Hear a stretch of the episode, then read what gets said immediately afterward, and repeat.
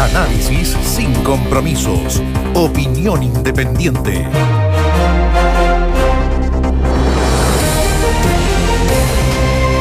Se ha confirmado el cierre de la central termoeléctrica Ventanas 1. Y esto en un eh, plan, en un plan que busca descarbonizar la matriz energética de nuestro país. Es una iniciativa para aplaudir, cierto, pero también es cierto que esto ha llegado tarde, después de una zona que ha sido denominada ni más ni menos que de sacrificio, y donde la alta emisión de contaminación viene denunciándose desde hace... ¿Cuántos años?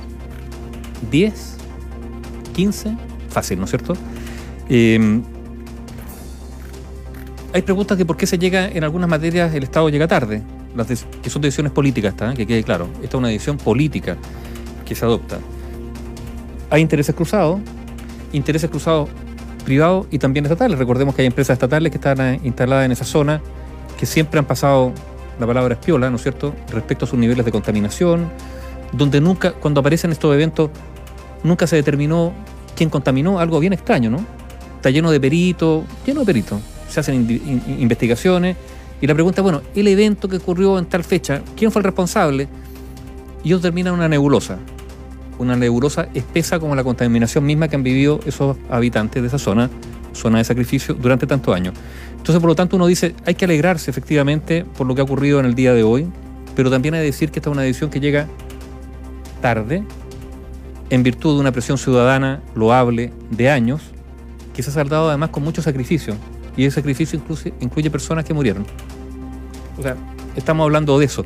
Eh, y a veces uno mira este Estado, ¿no es cierto?, tan grande, tan fuerte, tan pesado, que se mueve lento, que toma decisiones tardías, después de haber sido empujado por, en este caso, un sector de la ciudadanía durante tantos, tantos años, que fueron escuchados, ¿ah? hay que decirlo, sí, a la larga. Pero pucha que tuvieron que gritar. Yo no sé si fueron tan escuchados, sino que simplemente las nuevas tecnologías las exigencias del mundo mm. están obsoletas. O sea, la, central que están cerrando desde el año 1967. Eh, el año 67, eh, a ver, eh, había transistores, perdónenme, o sea, no había microprocesadores. Había, o sea, ese, esa es la antigüedad. O sea, el año, claro, esa, o sea, acuérdense cómo era un auto el año 67 imagínense un tablero, pero ¿de qué estamos hablando? Pero la pregunta es, si, es viable una, termoeléctrica con esa tecnología. No, no. Y la otra que se va a cerrar es del año 77. Sí, el año 77 hasta ahora han pasado demasiadas cosas desde el punto de vista tecnológico. La televisión a colores llegó a Chile en 74, creo, ¿no? 74 para el Mundial de 74, si no me equivoco, 73, 74. Bueno, lo cierto es que yo posiblemente llegó después incluso. No, creo que el Mundial del 74 fue en colores, ¿no? yo me acuerdo de. O el 78. Yo me acuerdo del Polo Vallejo gateando bajo el arco frente a Alemania y, creo que el césped se veía ya verde. No lo recuerdo, pero mira, está bien, puede ser. Pero, a ver, yo creo que esto se está dando no solamente por la petición de la ciudadanía, porque además todo el mundo está transitando hacia eh, energías verdes, energías y otra cosa, eh, limpias, etcétera. Y porque además vienen sanciones.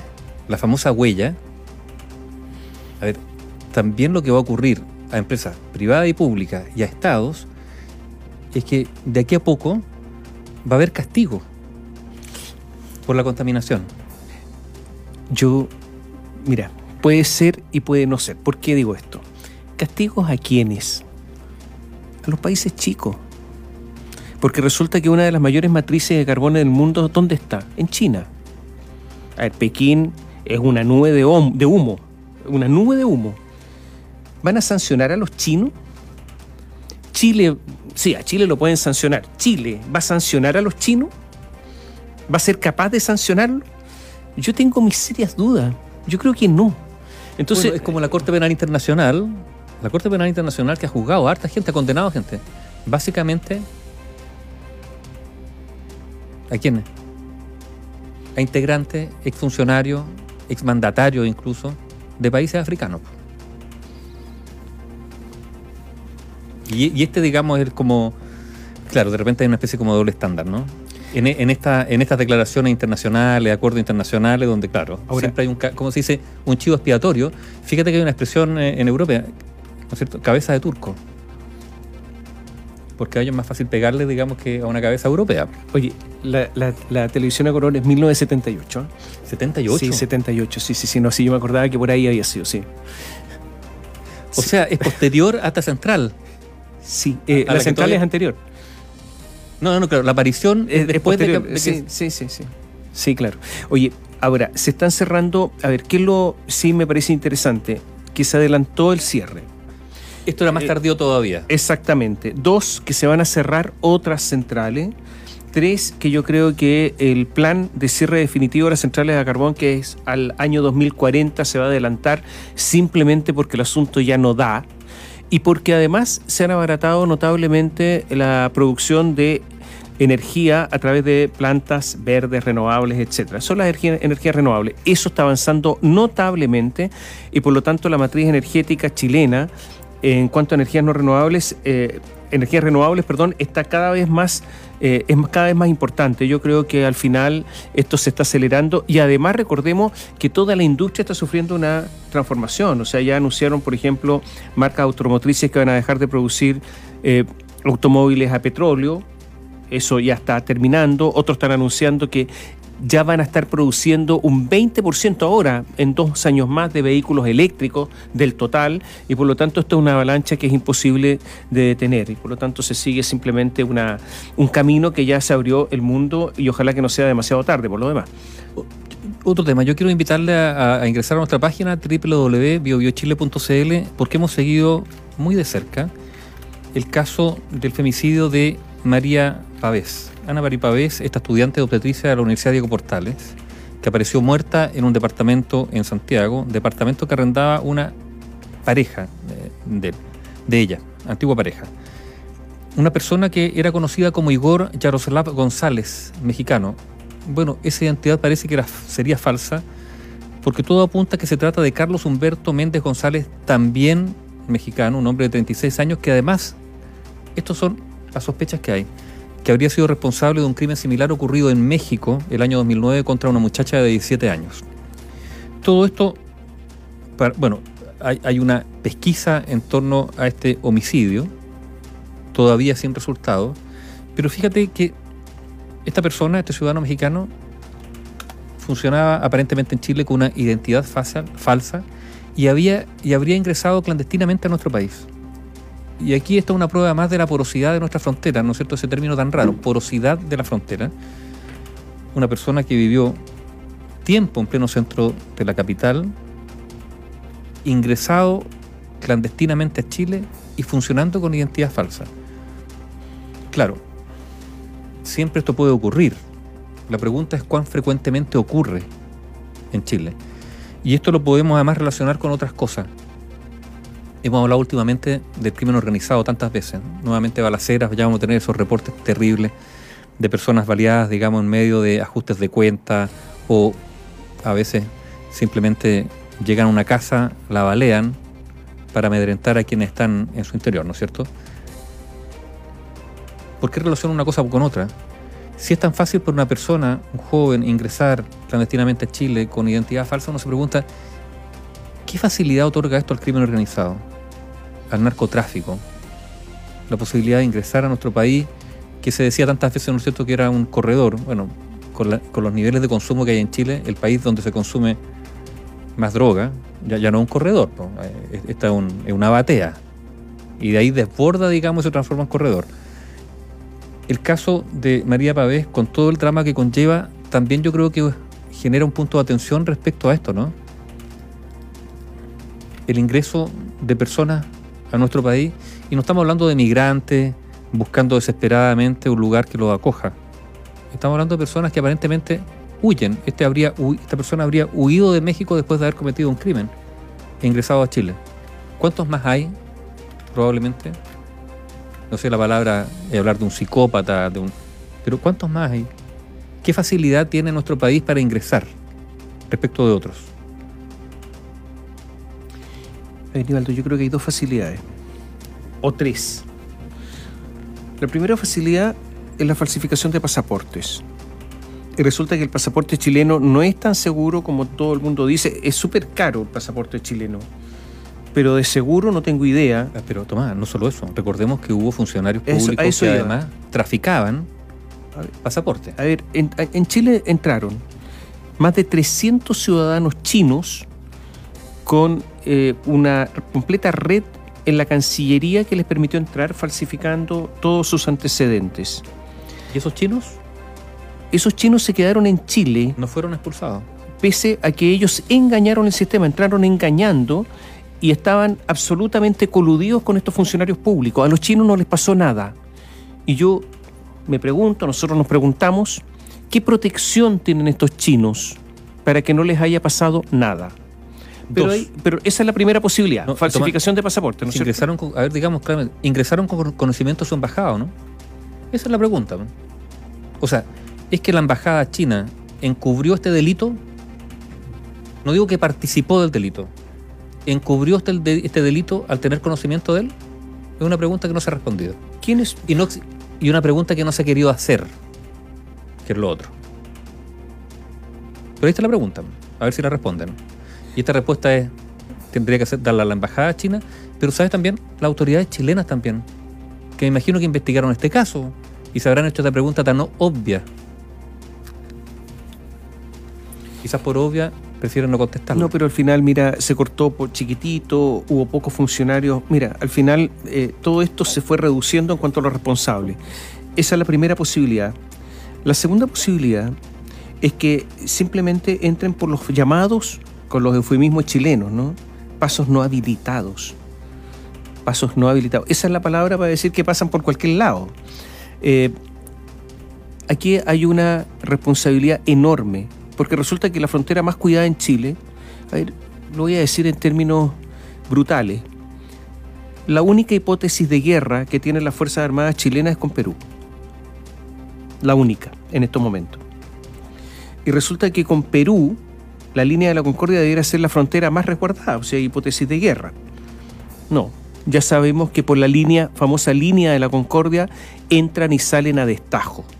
Y por la, y por la frontera marítima, a ver, embarcaciones están entrando, navegando, cruzando la frontera norte para desembarcar en nuestro país droga. ¿Qué pasa con eso? territorial. ¿Y cuando los han tomado detenidos, qué ha pasado? Porque los toma detenidos la policía marítima. Los entregan a los tribunales y rápidamente los dejan libres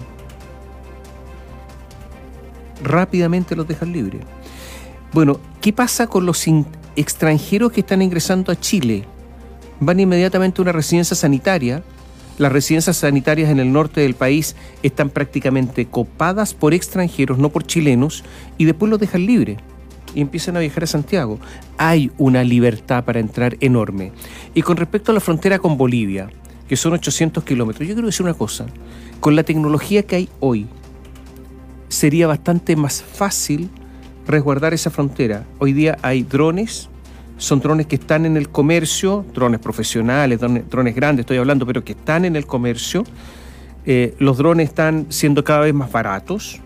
Podría haber fuerzas de intervención rápida con helicóptero. O sea, podría haber un sistema. No hay ninguno.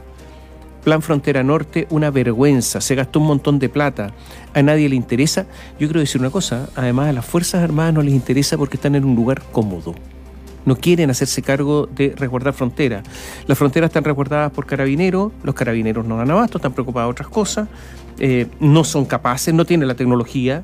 A ver si carabineros no tiene ninguna tecnología, no le vamos a poner drones a los carabineros en la frontera. Entonces, eh, es una dejación por parte del Estado, Nivaldo, gigantesca. A nadie le importa. Claro que, a ver, como este señor debe haber un montón. ¿O es que acaso la otra vez no habían llegado narcotraficantes, te acuerdas tú, colombianos a Chile y que los habían descubierto y después se fueron? Habían llegado narcotraficantes mexicanos a Chile y que estaban con otras identidades. Todo antiguo, no, no, estuvo, dicen aquí el señor de los anillos, ¿no? Sí. No, no el señor de los anillos, el señor. No, eh, perdón, no, no, era ese. ¿Cómo se llamaba? Sí, no lo recuerdo. Es que murió en México, teóricamente, en una. El Señor de los Cielos. En una. El Señor de los Cielos, el Señor de los Anillos, la película, no. En una Señor cirugía, de los Cielos. En una cirugía plástica, plástica, para, cambiarse el rostro. Exactamente. Que teóricamente dicen que algunos dudan si murió o no murió. Pero se dijo que estuvo por Chile, ¿no? O que por lo menos su séquito más cercano estuvo en Chile. Y que habría ingresado por Mendoza, por tierra. Y eso fue, estamos hablando, Tomás, de los 90. Ya en esa época. A ver si esto no es nuevo. O sea, está bien hacerse los lesos, pero hacerse los lesos por tantos años tiene otra palabra. Nivaldo, ¿sabes qué es lo único nuevo? Que ahora hay tecnología, ahora hay drones, ahora hay satélites, ahora hay más recursos, ahora... y a lo mejor menos decisión. Yo creo que eso es lo nuevo. Información independiente. Opinión independiente. 6 de la tarde, 34 minutos. Hablamos de COVID porque hay preocupación. Ya llegó la cepa, una. Ah, tenemos contacto con nuestra unidad móvil. ¿Dónde está Jaime? Buenas tardes nuevamente. Sí, así es. Eh, buenas tardes, eh, Nivaldo. Continuamos acá en la comuna de Cerrillos, en la intersección de Ciudad Madero con Acapulco. Recordar que hace breves minutos conversábamos con algunos eh, vecinos y testigos de este lugar residencial, en donde un hombre, de acuerdo a lo que nos indica Carabineros, de 43 años aproximadamente, iría llegando a su domicilio cuando fue abordado por otro vehículo sin placas patentes y que finalmente le sustrajeron su automóvil. Y es en donde se genera una breve resistencia de parte de, parte de esta persona y habrían efectuado estos asaltantes tres disparos en contra de esta persona. Fue trasladada hacia un recinto asistencial por su, hermano en otro automóvil, pero de acuerdo a Carabineros nos confirmó hace pocos instantes que esta persona lamentablemente falleció producto de la gravedad de sus lesiones. Es por eso que en el lugar, acá en la comuna de Cerrillo, se mantiene Carabineros, eh, personal de la CIP, de, de, esta misma institución, desarrollando las primeras indagatorias. Están eh, establando conversación primero con los familiares en el mismo domicilio en donde se genera esta situación, este lamentable hecho que deja desafortunadamente fallecido a este hombre de aproximadamente aproximadamente 43 años. Es por eso que se está realizando un plan también en las inmediaciones, calles aledañas, para poder dar con la, eh, con la característica de este vehículo que participa directamente en este asalto. Pero como lo mencionábamos, lo decían vecinos, no teníamos la certeza completamente, pero Carabineros ya nos confirma el lamentable fallecimiento de esta persona. Es por eso que está en pleno desarrollo la investigación de los equipos especializados, también entregando los antecedentes eh, al Ministerio Público para ver qué equipo va a trabajar acá en este lugar, porque de primer momento está Carabineros, pero puede cambiar con respecto a los hechos, cómo se desarrolla la dinámica y cómo también finalmente es en donde lamentablemente pierde la vida esta persona. Así que nos vamos a mantener acá en la comuna de Cerrillos para... Sí, sí, Tomás. ¿en, qué, ¿En qué vehículo arrancaron estos delincuentes? se nos dicen que arrancaron en los dos automóviles, en el que llegaron a este lugar y, tienen las características de estos vehículos. Esta persona. ¿Tienen las características de estos vehículos? Hasta el momento no nos ha entregado más, más detalles, solamente un teniente coronel que estaba acá en este, en este sector nos confirmó solo el fallecimiento y una persona que se trataría de 43 años. No, no nos ha entregado más antecedentes ni tampoco los eh, vecinos y la familia que está eh, directamente afectada al interior de este domicilio. Así que estamos tratando de recabar esos, eh, esos antecedentes porque son bastante claves para poder dar con las características del automóvil, la ubicación y así también con estos participantes. Sí, te preguntaba porque muchos auditores nos preguntan cuáles son las características, por si lo ven, por si están cerca. Y claro, si no entregan las características es imposible ayudar. ¿eh? Sí, exacto, exacto. Y es por eso que eh, quizá es la CIP. Yo logro ver acá que salen vecinos de varias eh, calles que están dentro quizá del perímetro que se, se cierra para poder eh, desarrollar la investigación ahí, que no se altere el sitio del suceso. Están conversando directamente con estos funcionarios policiales y es por eso que tampoco no nos, no nos hemos podido acercar más para poder obtener más características. Y es así en donde hemos ido confirmando quizá primero el fallecimiento y así luego con respecto a la huida de estas personas, porque repito nuevamente, es un lugar bastante tranquilo, es una, estamos viendo, estamos frente a una plaza y es bastante residencial. Quizá eso alertó muy rápido a los vecinos de este hecho, los disparos, que al menos se indica que serían tres los que finalmente van en dirección a esta persona que luego fallece. Jaime, ¿la dinámica de los hechos está, está ya establecida o no? Hasta el momento no. De acuerdo a los eh, vecinos y lo que logró decir personal de, carabineros es que eh, se realiza este robo del, vehículo sería aparentemente por el método del portonazo. Es ahí en donde aprovechan estas personas, eh, intimidan a la víctima con armas de fuego, efectúan estos disparos y rápidamente huyen. Lo más probable, estamos aquí muy cercano hacia el sector de calle Blanca, si no me equivoco, ese, muy, que conecta luego con 5 de abril estamos ahí en ese trayecto, así que a esa dirección, en dirección hacia el poniente, podrían haber huido estas personas a bordo de estos dos automóviles, lo que nos indican de manera bastante preliminar. Y es por eso que Carabineros está tratando de recopilar un poco más de antecedentes con respecto a este hecho. Pero ¿hay algún testigo presencial? ¿Hubo resistencia? ¿Qué ocurrió, no? Sí, lo que nos dicen es que habría resistencia de, parte de la víctima. Es por eso que se utiliza esta arma de fuego y, que serían los tres disparos que eh, percutan finalmente. Ya, cuando tengas más información, retomamos el contacto. Gracias, Jaime. Sí, obviamente, nos mantenemos acá. Donde tú estás, Bio Bio está.